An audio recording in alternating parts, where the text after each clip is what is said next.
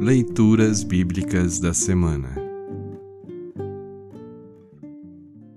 O trecho da Epístola para o sétimo domingo após Epifania, a transfiguração de Nosso Senhor, está registrado na segunda carta de Pedro 1, 16 a 21. Para compreender melhor este trecho, ouça esta breve introdução. O apóstolo Pedro nunca se esqueceu do dia em que viu a glória de Deus manifestar-se em Cristo. Aquela epifania ou manifestação retratada em Mateus 17, 1 a 9, confirma a divindade de Cristo e a veracidade das profecias e da mensagem dos apóstolos. Essa palavra brilha como uma luz no escuro e só pode ser compreendida com a ajuda do Espírito Santo. Ouça agora 2 de Pedro 1, 16 a 21. 2 de Pedro 1, 16 a 21. Título: Testemunhas da Glória de Cristo.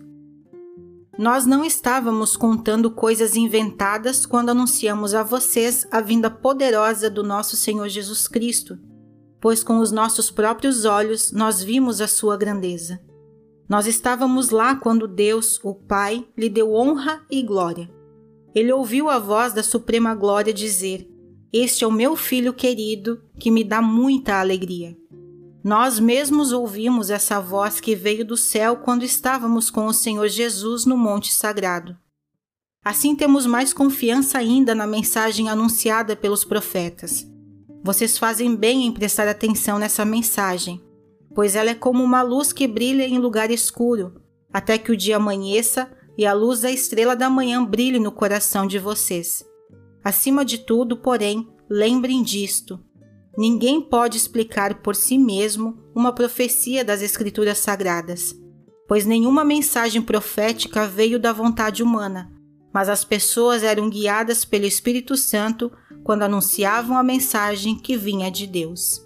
Assim termina o trecho da epístola para esta semana. Congregação Evangélica Luterana Redentor Congregar, Crescer e Servir.